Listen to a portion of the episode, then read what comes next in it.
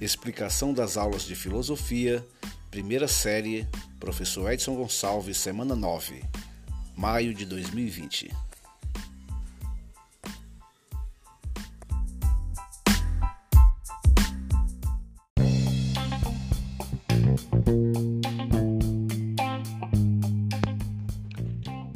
Olá, tudo bem? Espero que vocês estejam bem.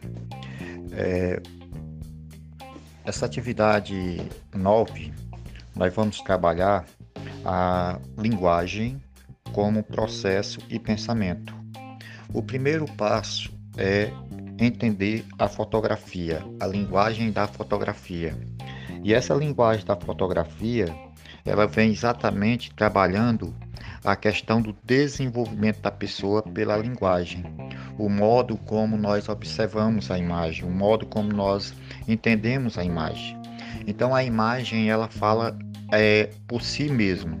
Só que nós precisamos é, interpretar essa imagem que nós vamos chamar de arte. E essa arte ela está exatamente numa estrutura onde a expressão ela corresponde à subjetividade. Eu vou entender o que é a arte pelo meu próprio pensamento. O autor ou pintor ou artista, ele faz e a gente interpreta. Nesse processo, o ser humano é revestido de representações. E essas representações ele necessita da linguagem. A linguagem, a gente pode ter a linguagem verbal ou não verbal. A linguagem verbal, ela está é, em primeiro lugar na questão da comunicação.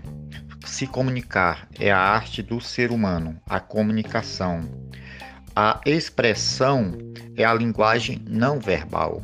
Eu me expresso por símbolos. Então esse símbolo, esses símbolos, ele está também na representação da linguagem. E essa linguagem, ela vem exatamente pelos tipos de signos. Os signos são representações, são aquilo que demonstra é, o ser humano. É nessa relação que nós vamos trabalhar é, a relação de causa e efeito da linguagem.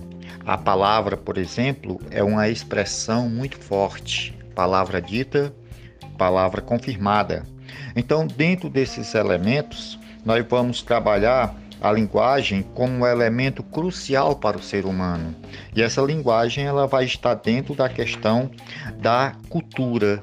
A cultura ela vai ser exatamente o veículo ou o caminho para se estabelecer essa linguagem.